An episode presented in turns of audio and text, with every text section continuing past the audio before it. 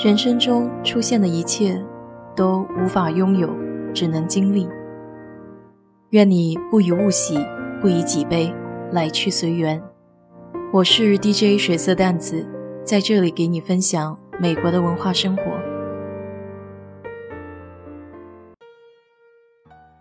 周末看了同一个导演的两部片子，《Jojo Rabbit》中文名是《乔乔的异想世界》，还有《Hunt》。For the Wilder People，中文名是《追捕野蛮人》。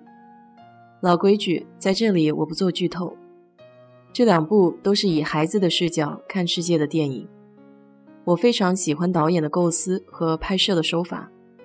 先来聊聊第一部《乔乔的异想世界》。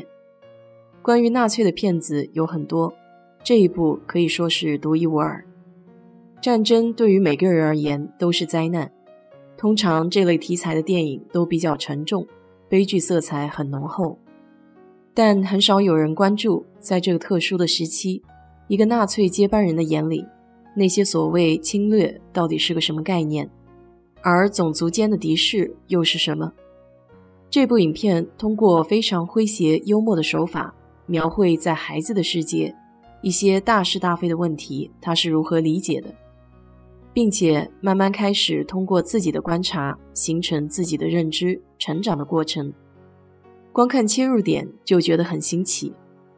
影片的色调也很舒服，音乐恰到好处，同时对于物件也有细致的隐喻，运用这种童话般轻盈梦幻的质感来叙述一个严肃的历史话题，导演真正做到了四两拨千斤。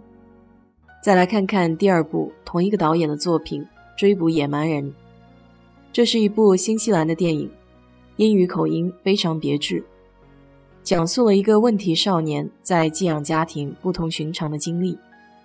和《乔乔的异想世界》一样，这部电影是从孩子的角度去观察和认知这个世界。虽然是浪子回头不算新鲜的话题。但导演别样的视角给这个旧瓶子灌上了新汤。这些在大人眼里所谓的问题少年，在爱和善意的影响下，他们也是可以有机会健康快乐的成长，并成为非常优秀的人的。只不过这个过程需要他们在大人的引导下自己觉醒。新西兰迷人的自然风景更是给这部电影增添了魔幻的色彩。更值得一提的是，影片中的音乐配得非常到位，就和我以前喜欢的港台武侠片一样，那音乐就是专门为武侠片打造的。这两部电影都很适合家人一起观看，对大人挺启发，孩子也应该会很喜欢电影的风格。有兴趣的朋友抽个空看看吧。好了，今天就给你聊到这里。如果你对这期节目感兴趣的话，欢迎在我的评论区留言，谢谢。